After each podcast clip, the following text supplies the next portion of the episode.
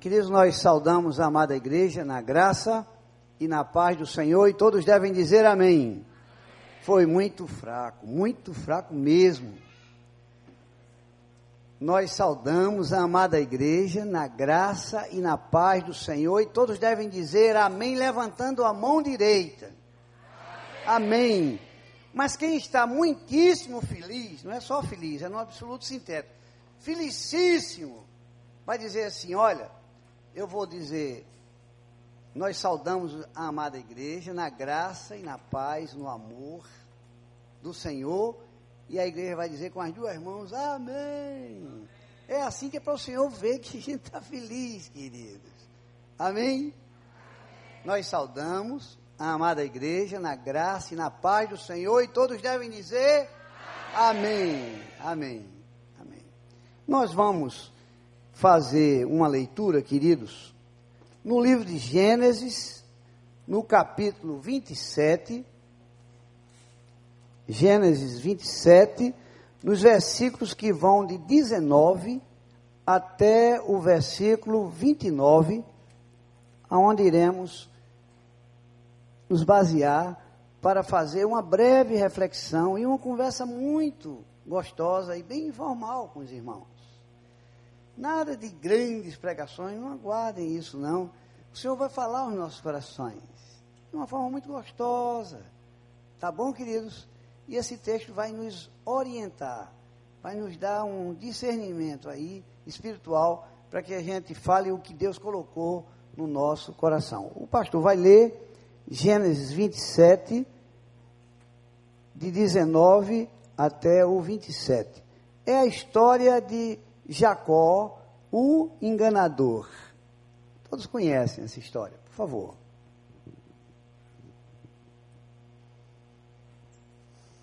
E Jacó disse a seu pai: Eu sou Isaú, teu primogênito, tenho feito como me disseste. Levanta-te agora, assenta-te e come da minha caça, para que a tua alma me abençoe. Então disse Isaac a seu filho: Como é isto? Que tão cedo achaste, filho meu? E ele disse: Porque o Senhor teu Deus a mandou ao meu encontro. E disse Isaac a Jacó: Chega-te agora para que te apalpe, meu filho, se és meu filho, Esaú mesmo ou não. Então se chegou Jacó a Isaac, seu pai, que o apalpou e disse: A voz, a voz é de Jacó porém as mãos são as mãos de Esaú. E não o conheceu, porquanto as suas mãos estavam cabeludas, como as mãos de Esaú, seu irmão, e abençoou. E disse: És tu meu filho Esaú mesmo? E ele disse: Eu sou. Então disse: Faze chegar isso perto de mim, para que coma da caça meu filho, para que a minha alma te abençoe. E chegou a ele e comeu, trouxe-lhe também vinho e bebeu. E disse-lhe Isaque, seu pai: Ora, chega-te e beija-me, filho meu. E chegou-se e beijou. Então cheirou o cheiro dos seus vestidos e abençoou e disse: Eis que o cheiro do meu filho é como o cheiro do campo que o Senhor abençoou. Assim, pois, te dê Deus do orvalho dos céus, das gorduras da terra, da abundância de trigo e do mosto. Sirvam-te povos e nações, se encurvem a ti. Sê senhor de teus irmãos, e os filhos da tua mãe se encurvem a ti. Malditos sejam os que te amaldiçoarem, e benditos sejam os que te abençoarem. Que Deus nos abençoe. Queridos, antes de começarmos a conversar e refletir um pouco com os irmãos, eu sei que está sendo gravado e eu quero que ele mesmo escute o que eu vou dizer, o pastor Wander. E eu quero agradecer a ele da coragem, né, dele novamente me chamar para estar esse ano aqui. Teve a coragem no ano passado e repetiu a dose. Por que eu estou dizendo isso? Porque o ano passado, quando eu estive aqui por três dias, nós falamos para empresários no sábado à noite, depois no domingo falamos três vezes. E eu lembro que na última fala que tivemos aqui à noite e fomos lá para frente, um irmão muito sincero e transparente da igreja disse assim: Doutor Valdir, deixa eu lhe dizer uma coisa. Foi bênção demais a sua pregação. Olha, e eu, eu queria lhe dar um abraço bem gostoso. Sabe por quê? O senhor é um misto, é uma mistura. Assim, de um homem abençoado, um homem ungido, de um homem gaiato, humorista e meio doido também. Aí eu voltei para João Pessoa e disse: Sabe quando é que o pastor vai me chamar outra vez lá? Nunca mais. O conceito do irmão aqui é que eu sou meio doido. Mas o pastor arriscou trazer o doido outra vez. Na verdade, eu quero confessar a vocês que eu sou doido por Jesus Cristo. E o apelo que eu faço é que vocês sejam doidos por Ele também, que é bom demais. Essa palavra nos afirma que quando nós estivermos sendo reconhecidos como louco pelas pessoas, por aqueles que nos cercam, principalmente pelos de casa, nós estamos alinhados no coração do Senhor. Sabe por quê? Porque vivendo esta palavra em obediência, nós vamos fazer para o mundo muita loucura. Porque para os que perecem, essa palavra é loucura. Mas para os que estão dispostos a estar com o Senhor e reinar com Ele na glória, nós somos mais do que vencedores. Amém, queridos? Não é, não tem nada demais o que a gente diz, o que a gente faz, mas as pessoas percebem que existe uma forma formatada, não sei se essa expressão é em português, mas também não esquenta com esse negócio de português não, que isso é besteira. Para entrar no céu não precisa também de português muito correto, não. É só ter o coração quebrantado. Então veja só, a gente às vezes formata a forma de adorar. E aí, quando a gente encontra alguém que não adora da, da forma como está formatado em nossa expectativa, a gente começa a dar nota de 0 a 10. E aí a gente recebe 2, recebe 3, recebe 4. Mas eu quero dizer para vocês, queridos, que olhem, preste atenção. Essa Bíblia, essa palavra, que é a palavra do próprio Deus, nos revela que há uma evidência na vida das pessoas que tiveram um encontro verdadeiro com Deus. Existem evidências, evidências claras. Ela reforça essa palavra que eu estou dando. Em outros textos diz assim: pelos frutos os conhecereis. Eu, de manhã, eu falei muito tempo, acho que quase uma hora e vinte, mas a meu favor, tinha um almoço, que a gente às vezes precisa almoçar, pode transformar em jejum, não é? Mas agora contra mim tem o relógio ali olhando para mim, que eu só posso falar até 16 e, 30, e 29, porque 20, 16 e 30 encerra o culto. Tá bom? Então, a, a, meu, a favor de vocês e contra mim está o relógio. Mas eu quero dizer a vocês o seguinte: vejam só. O ano passado, quando eu estive aqui, eu falei desse tema também. Evidências de um novo nascimento, de alguém que teve um encontro verdadeiro com Jesus Cristo. E é muito boa essa palavra para aqueles que estiveram aqui, que vão se batizar e dar um testemunho público de que tiveram um, um novo nascimento. Tomem posse dessa palavra, que é preciso que haja na nossa vida evidência desse novo nascimento. Tá bom, queridos? Esse texto que eu escolhi de Jacó, eu escolhi propositalmente, porque, veja só, Jacó, ele era filho de um patriarca. Ele era neto de um patriarca. Mas Jacó já nasceu enganador. Então entendam vocês, Nascer numa igreja onde as pessoas são todas convertidas não significa que eu tive um, um encontro com o Senhor. Não é verdade? Fazer parte de uma igreja, mesmo como essa, grande, tão bonita, tão bela, que hoje eu tomei um susto quando ia chegando, porque o meu netinho me assustou. Quando eu ia entrando, ele disse assim: Vovô, a igreja deve estar lotada, que a placa tá de lotou, já, já botaram aqui a placa, lotou. Aí dá aquele frio, a igreja lotada. E uma responsabilidade, queridos, não é brincadeira, não. E eu sei o que é isso, porque Não é, não é mole, não, ficar aqui na frente. Primeiro, porque a gente está falando da maior autoridade da história de toda a humanidade, dono do planeta Terra, dono de todos os planetas, dono do ouro da prata. Entendo, falar dele não é brincadeira. Porque as pessoas cobram depois da gente, não é verdade? Então eu disse, meu filho, chega a dar uma frieza. Aí depois eu oro, aí o Espírito de Deus diz assim, Valdir, fique tranquilo, que mesmo com essa friezinha no coração, quem vai falar sou eu, você não vai dizer nada eu vou lhe usar, somente isso, fique tranquilo. Aí eu fiquei tranquilo e vim, e aí vai dando certo. Tá bom, queridos? Então vejam só, nesse texto, o texto revela que esse Jacó, ele era enganador. E ontem eu pedi ao pastor Tiago emprestado um livro dele de concordância, para poder ver se tinha alguma coisa mais dessa palavra Jacó, conhecido como usurpador, o enganador, o mentiroso. Aí eu fui lá buscar, estava lá mais coisa. Eu não sabia. Na verdade, a palavra Jacó, originalmente, ela significa tão somente aquele que pega no calcanhar. É o que está lá escrito. Uma, uma referência importantíssima, de muita fidedignidade. Aí é assim, o homem que pega, aquele, é, aquele que pega no calcanhar, é porque quando Esaú nasceu, Jacó já pegou no calcanhar de Esaú. E aí ficou ali agarrado no calcanhar, querendo roubar-lhe a primogenitura ainda no útero. O sujeito já nasceu com a natureza de mentiroso, de enganador, que é a minha natureza.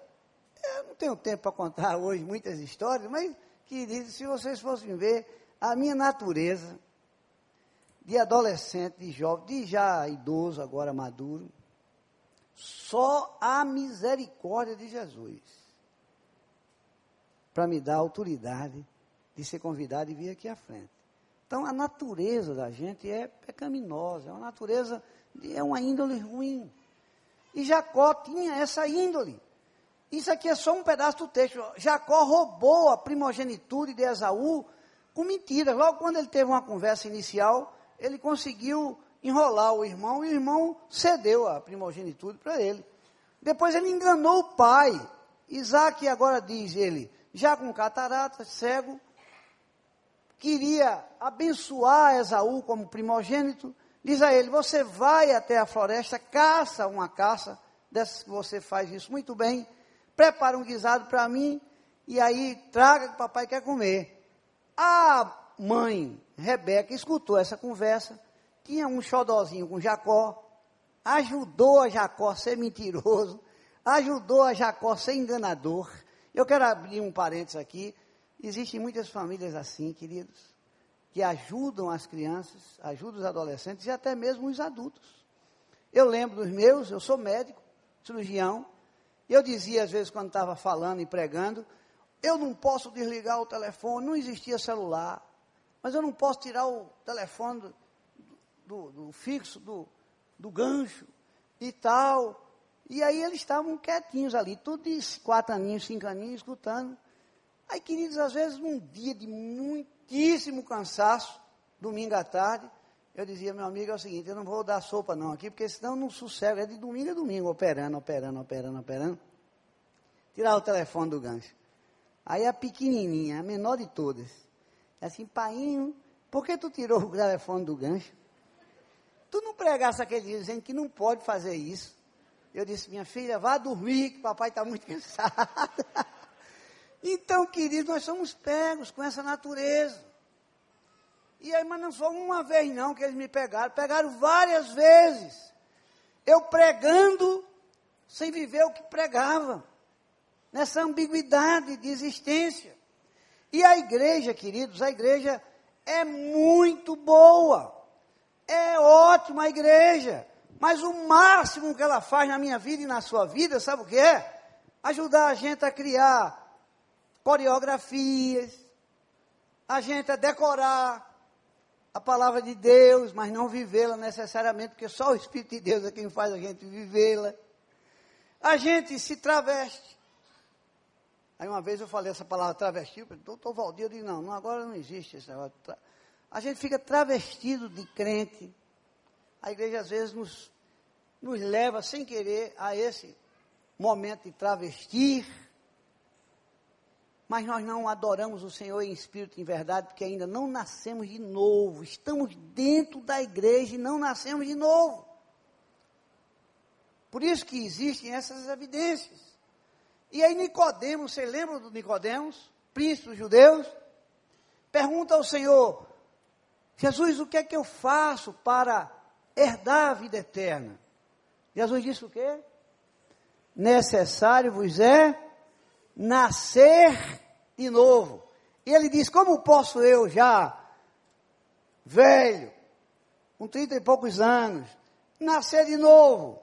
Porventura posso eu voltar ao ventre de minha mãe? Jesus disse: Não, Jesus era demais, era não é. Jesus disse: cá, não é isso não. É quem, olha, você precisa nascer de novo. Quem não é nascido da, você precisa nascer da água e do Espírito. Aí nascer da água, Jesus explicou para ele, ficou mais fácil. Que rompeu a bolsa do líquido amniótico, todos têm que nascer dessa forma, ninguém nasce por outro canto, é assim que nasce, dessa forma que nasce. Perde o tampão mucoso, rompe a bolsa e sai o líquido amniótico. Agora, mais complicado é entender a segunda parte, que Jesus simplificou e eu quero simplificar também, para a gente entender fácil nascer da água e do Espírito. Ele diz, mas como é isso? Nascer do Espírito. Qual foi a explicação que Jesus deu? Bem fácil. Querido, veja só, Nicodemos, você está aqui parado. Você está sentindo o vento assoprar em você? Estou. Não está gostoso? Tá. De onde vem esse vento? Ele disse, não sei. E para onde vai esse vento? Ele também não sei. Mas você está gostando desse vento? Estou. Pronto. Nascer do Espírito é sentir esse vento que bate na gente, faz uma coisa gostosa, que as pessoas não conseguem entender e o chama de louco. E aí ele vai, toca e não sai, ele fica, ele só saía no Velho Testamento.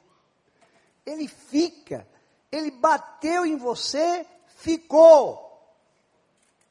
Deu para entender, Nicodemos?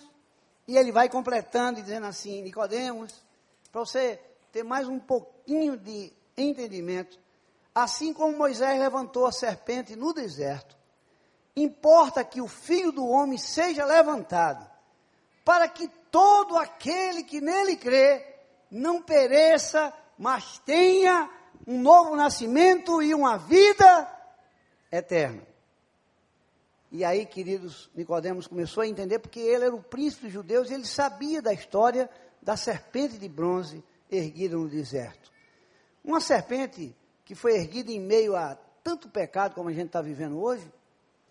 E aí o povo ia ser, sabe, a princípio destruído. E o Senhor disse a Moisés: Moisés, olha, por que tu estás me pedindo? E, Senhor, e Moisés disse a ele: Senhor, se tu for destruir esse povo, é o seguinte não conta comigo não, que eu não vou fazer mais nada não. Encerrou por aqui a minha missão. O Senhor disse, não, você diz ao povo, faça o seguinte, junte todos, todo o bronze desse povo aqui no deserto e faça uma serpente bem grande lá na banda do norte.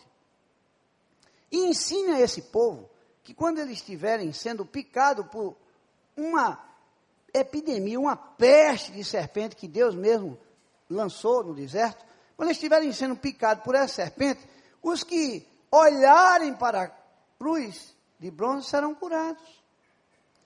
E aí Moisés saiu explicando isso para as pessoas, e eu quero dizer para vocês que muitos não acreditaram. E os que não acreditaram, morreram. E todos que acreditavam, olhavam para a serpente de bronze. Mas tinha gente que dizia assim: Mas Moisés, a serpente de bronze está a 15 quilômetros daqui. Ele disse: Não, o Senhor disse que era olhar para a banda da serpente, para onde ele está, onde foi erguida. E pela fé olhava, e as coisas aconteciam. O novo nascimento, e essa é a evidência de quem teve o um encontro com Cristo, é também, queridos, pela fé, por essa mesma fé daquele povo de Israel que olhava para a serpente. É, é desse mesmo jeito que a gente vive hoje. Deu para entender, queridos? E na vida desse rapaz enganador, Deus deu o privilégio de acontecerem três coisas na vida dele, que também parte do que aconteceu veio do seu coração uma vontade muito grande de mudar, de deixar de ser mentiroso, de deixar de viver enganando, de deixar ele resolve ter uma conversa com Deus.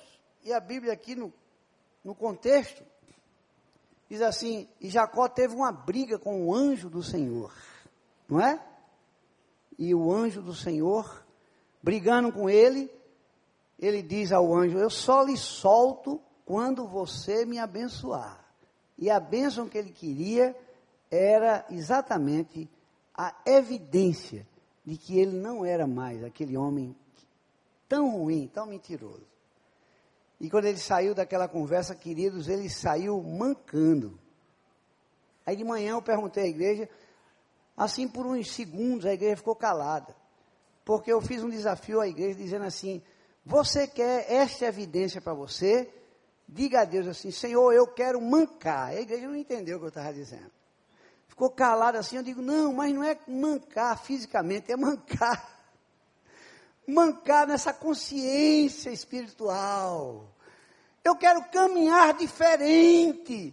Eu estou caminhando e o meu caminhar me parece muito autossuficiente. Eu quero andar cambaleando, dependendo da tua mão poderosa, Senhor.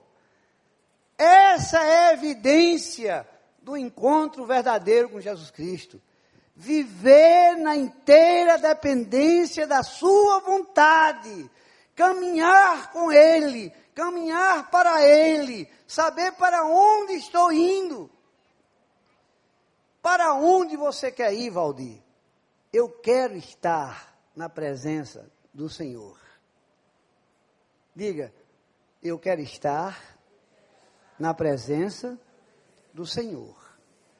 E um sinal, uma evidência de quem teve o um encontro com o Senhor é porque o Senhor mudou a minha forma de caminhar. Eu lembro, queridos, que houve aqui no Rio de Janeiro um bandido aí muito famoso da Falange Vermelha, chamado Gordo. Vocês lembram daqui do Rio? E esse gordo, ele teve um encontro verdadeiro com Jesus Cristo, através de um trabalho que Caio Fábio tinha.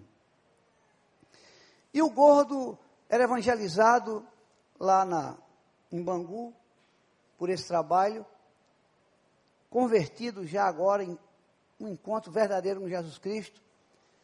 Um dia lá em Niterói foi morto, foi metralhado pela polícia. Levado para o hospital Antônio Pedro, quando os médicos estavam tirando a sua roupa para levá-lo para o centro cirúrgico para tentar salvá-lo, encontraram um bilhete no seu bolso que dizia o seguinte: Eu prefiro morrer do que trair o meu Jesus. Que coisa linda, não é? Testemunho de quem teve um encontro genuíno com o Senhor. Evidência. Morreu, mas não abriu mão dessa consciência, essa consciência que Deus deu a ele, através do seu espírito, que a sua vida havia mudado, a sua caminhada. A morte, eu não sou detetive para explicar para vocês, nem tem tempo de explicar para vocês por que, que a polícia resolveu matar. Depois dele convertido, e ele já tinha o alvorado de soltura. Não sei. Só Deus sabe. Mas ele morreu com essa consciência. Eu Prefiro morrer do que negar ao meu Senhor. Amém, queridos? Jacó teve esse sinal que o deixava mancando, mas não é necessário que a gente viva mancando fisicamente. É somente que Deus nos dê o sinal de uma caminhada diferente com Ele. Tá bom, queridos? Porque, vejam só, eu, eu, eu falo assim da, da igreja. Porque a igreja, ela, a gente, a gente aprende muita coisa na igreja. A gente aprende a cantar, a gente aprende todas as coreografias da igreja. Eu conheço gente que canta bem demais, mas não há evidência na sua vida de um novo nascimento, porque ele mesmo cantando, depois que acaba, ele diz assim, rapaz, eu, eu sinto uma vontade, bicho, de ser membro dessa igreja. E é, rapaz. E você faz parte do conjunto, mas não é membro da igreja, não. E você já é crente? Também não. Mas um dia vou ser crente. Quer dizer, o camarada canta, sabe toda a coreografia, faz tudo como é para fazer, mas não teve um encontro com o Senhor. Então, gera um bom comportamento. A igreja também. Eu conheço pessoas boníssimas que não são crentes, não tiveram um novo nascimento e são boníssimos. Mas é bom que seja assim, sabe por quê? Que só existe uma forma de termos a evidência de um novo nascimento, é se formos alcançados pela misericórdia de Deus e Jesus Cristo, Ele, Ele mesmo, Jesus de Nazaré, fizer essa obra na minha vida e na sua vida. Então não tem nenhuma igreja que tenha o poder, nenhuma família, nada, de fazer isso em mim e você. Mas Jesus faz. Diga amém. A hora passa, só falta dois minutos ali, três ou quatro. No instante, né? Queridos, vejam só. Quando Jacó, ele brigou com o anjo, e aí saiu caminhando diferente, ele também recebeu uma bênção de Deus de ter o seu nome trocado. Ele perdeu a sua identidade. A identidade que, por sugestão da sua própria mãe, tinha recebido o nome de Jacó, e agora ele passou a ter o nome de Israel. Então, outra evidência, viu, queridos, para vocês que vão ser batizados, outra evidência é que Deus muda a nossa identidade. Nós, aonde trabalhamos, éramos conhecidos de uma forma, e agora, nascidos de novo, somos conhecidos de uma outra forma. A Bíblia chama isso de aroma suave do Senhor. Eu fiquei felicíssimo quando o pastor me apresentou, e eu, ele me apresentando, e eu dizendo assim, misericórdia, misericórdia, misericórdia, esse é um homem, olha esse homem e tal, só pela misericórdia, pastor, só pela misericórdia. É que nós podemos inalar, é que podemos contaminar as pessoas, deixar impregnado nas pessoas o aroma suave do Senhor se ele mudar a nossa identidade. Nossa identidade. Nessa história, se eu tivesse muito tempo, eu diria para vocês que quando Esaú percebeu que tinha sido enganado aqui, porque a proposta foi a seguinte: Isaac disse a Esaú: Esaú, você vai e caça, e traga para mim, faça um guisado, me dê o guisado e depois do guisado, papai quer orar por você e eu quero deixar com você a bênção, a herança sacerdotal. Eu quero deixar com você, querido. A mãe escutou e passou a bola para Jacó. Disse: Olha, não precisa perder tempo caçando, não. Vá, pegue dois cabritos, mata os cabritos, traga para a mamãe, que a mamãe sabe o quanto eu boto de tempero. Seu pai, eu sei o que, é que ele gosta. A mãe com ele fizeram essa armação e ele ainda deu uma dica. Agora pega o, o couro do cabrito e bota nos braços e bota aqui no pescoço, que você sabe que papai tem o hábito de quando abraçar, abraça vocês, ele começa alisando o braço, dá um beijinho no pescoço. Aí quando ele pegar no seu braço, ele vai ver que você é peludo, e você é o Esaú. E quando ele beijar o pescoço, vai perceber também que o pelo, esse cheirinho de mato, é de Esaú, não é seu. Está escrito, não estou inventando. E aí, queridos, foi tudo montado direitinho para que as coisas acontecessem como aconteceram. E assim foi feito. Só que Esaú, depois que soube do que tinha acontecido, essa trama da própria mãe, queridos, porque eu quero abrir aqui um parênteses para dizer uma verdade a vocês. Olha, quando nós somos traídos na nossa amizade, no nosso amor, por alguém de fora da nossa família, dói. Mas quando é de dentro da família, queridos, a dor é para, não sei se estou falando para alguém aqui, fala Jeová. A dor é para rachar, não é brincadeira não. Quando é da, como a gente nunca esperou. Uma sociedade com um irmão, o irmão dá o golpe. sociedade com o sobrinho, uma sociedade com o esposo, uma sociedade com a esposa, sociedade com o pai, sociedade com a mãe. Quando a gente é traído nessa sociedade, queridos, a dor é tremenda. E quando a gente diz às pessoas que a gente tem esse aroma suave do Senhor, e depois nós aprontamos umas pessoas lá dizem assim, olha, eu hoje de manhã eu dei um, uma ideia mais ou menos disso. E eu até corri um risco porque estava sendo televisionado. E aí o YouTube também estava. Pode ser até que ele tenha escutado lá em Recife. Eu fui alugar um apartamento. E aí a pessoa disse assim: Doutor, o que é que o senhor precisa? Eu disse: Eu preciso da chave da identidade. Eu preciso que você traga o seu último imposto de renda. E eu queria que você me trouxesse um fiador.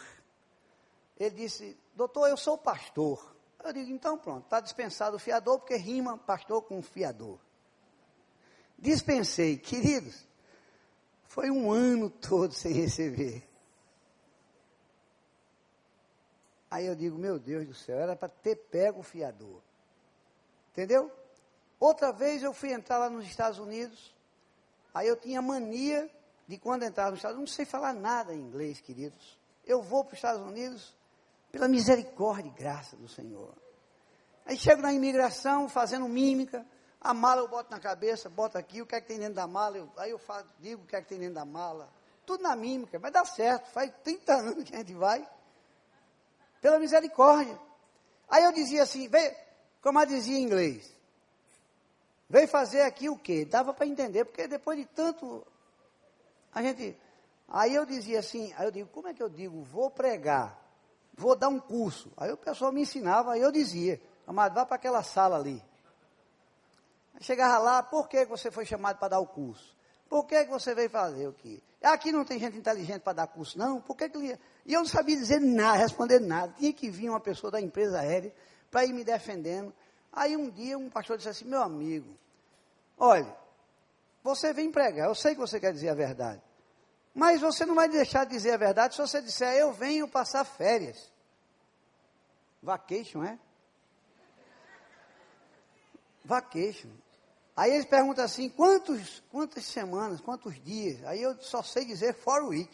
Toda vez eu vou para lá, às vezes na quinta, volto na segunda, mas eu digo for week. Não é for, for week. Aí depois a pessoa disse, mas é quatro semanas que vai passar? Não, eu, vou, eu volto terça-feira, então não é for week.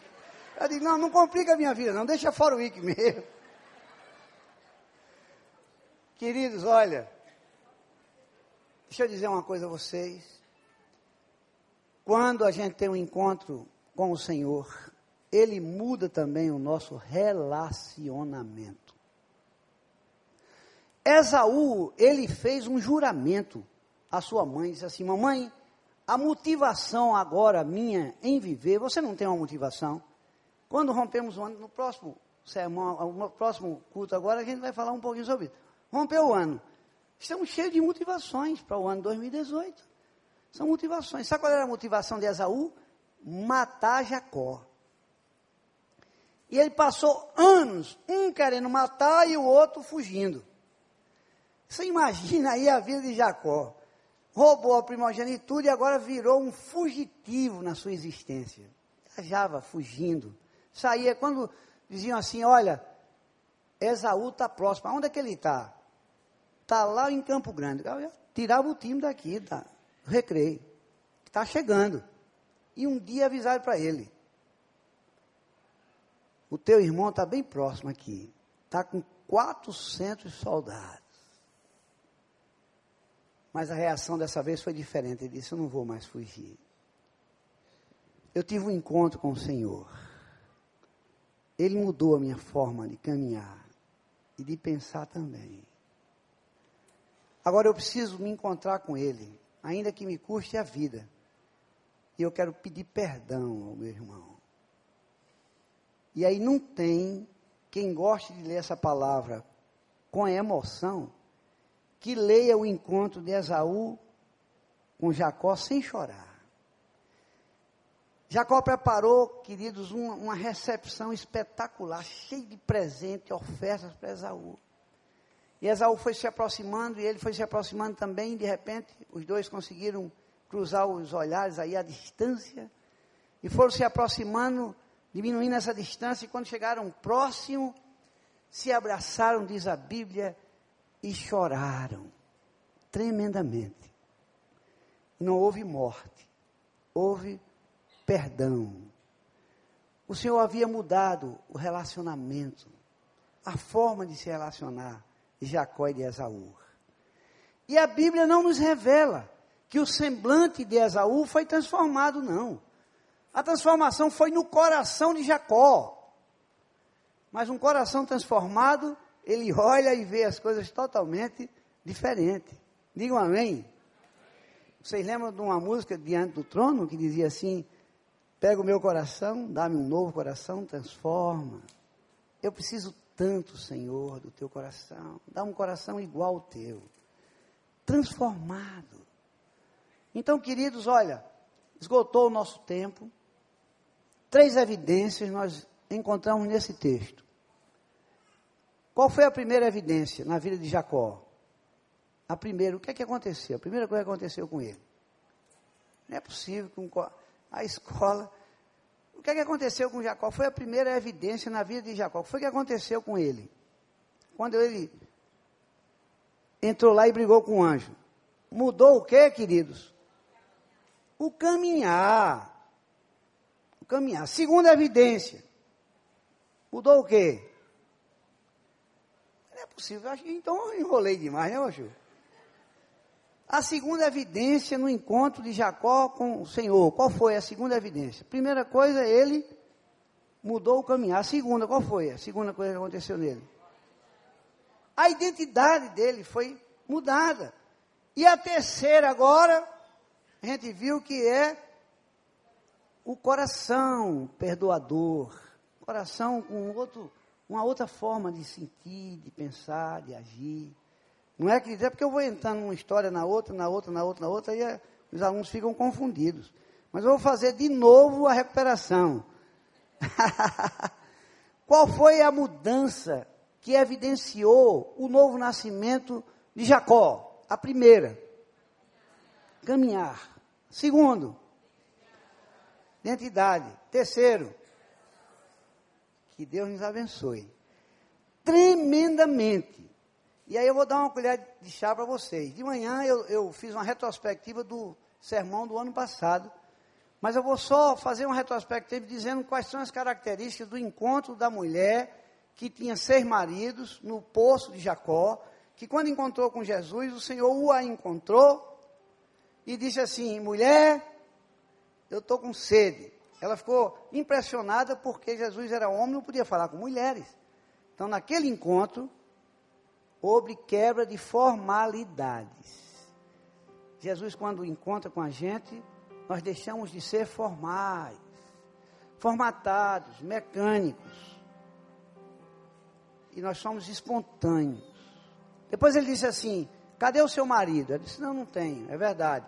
Que agora o sexto não é o seu marido ainda. Você não se divorciou. Ele revela pecados. Depois ele diz: Mulher, eu busco adoradores que me adorem em espírito e em verdade. Ela se prontificou a ser uma adoradora.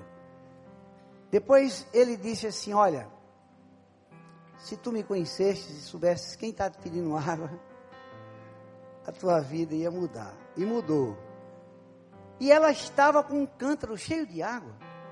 E ela larga o cântaro ao meio-dia e sai correndo lá para onde estavam os homens e diz assim: Venham e vejam que aconteceu comigo. Ele transformou a minha vida. Eu nasci de novo. Sou uma nova criatura. Ela largou a sua necessidade essencial. E agora, queridos, uma coisa importante. Estou vendo aqui os carnês da multiplicação do, do templo. Esse templo vai perder aquela parede, como bem disse o pastor. Iremos agora colocar mais mil lugares, pelos olhos da fé, entendendo que a responsabilidade é minha e sua de trazer visitantes que não conhecem o Senhor e não são novos nascidos, para que eles recebam um novo nascimento. E nós vamos encher essa igreja com mais mil membros de novos nascidos. Essa empolgação faz parte também da evidência de um novo nascido. Se a gente acabou o ano agora de 2017 eu não quis nem fazer um teste pelas igrejas por onde passei no Brasil, dizendo assim: vem aqui na frente quem conseguiu, pelo seu testemunho, pelo seu aroma suave de um Senhor que está impregnado em você, ganhou uma alma para Cristo. Eu não quis nem fazer o teste, porque esse exercício, pastor, infelizmente, está tão esquecido. Mas eu fiz um apelo.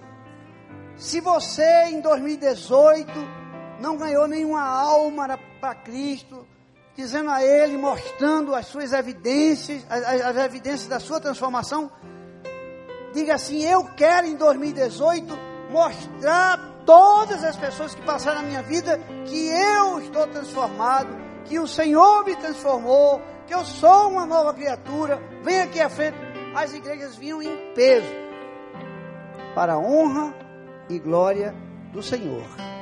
Aí nós vamos encerrar essa, esse momento, queridos, aguardando um outro momento gostoso daqui a pouco. Perguntando a você, nesse ano de 2018, você sente no seu coração o desejo de que as evidências do Espírito Santo em sua vida façam diferença em 2018? Fique em pé para que eu possa orar por você daqui. Se você tem esse, essa vontade, esse desejo de que as evidências, os sinais, os sintomas Jesus Cristo na sua vida façam diferença, começando na sua casa. Aleluia. Aleluia. Vamos orar, queridos. Eterno Deus e Pai, os meus olhos estão alcançando daqui de cima que todas as pessoas ficaram de pé.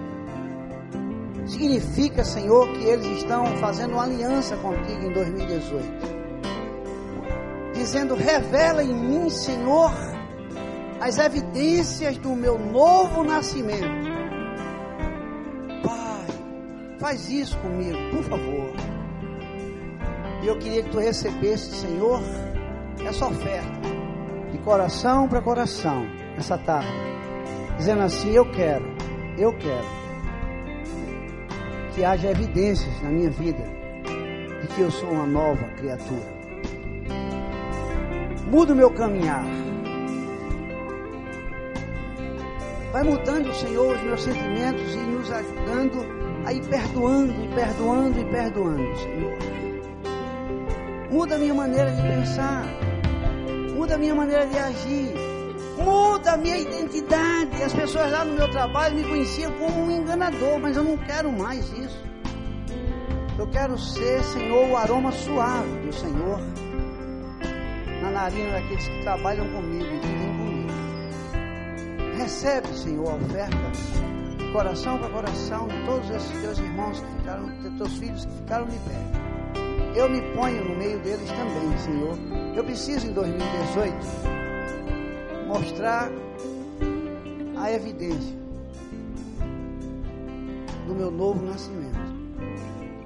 É assim que nós te oramos na certeza, Senhor, que usando o nome do teu filho Jesus Cristo, que é o nosso advogado, tu vai nos ouvir.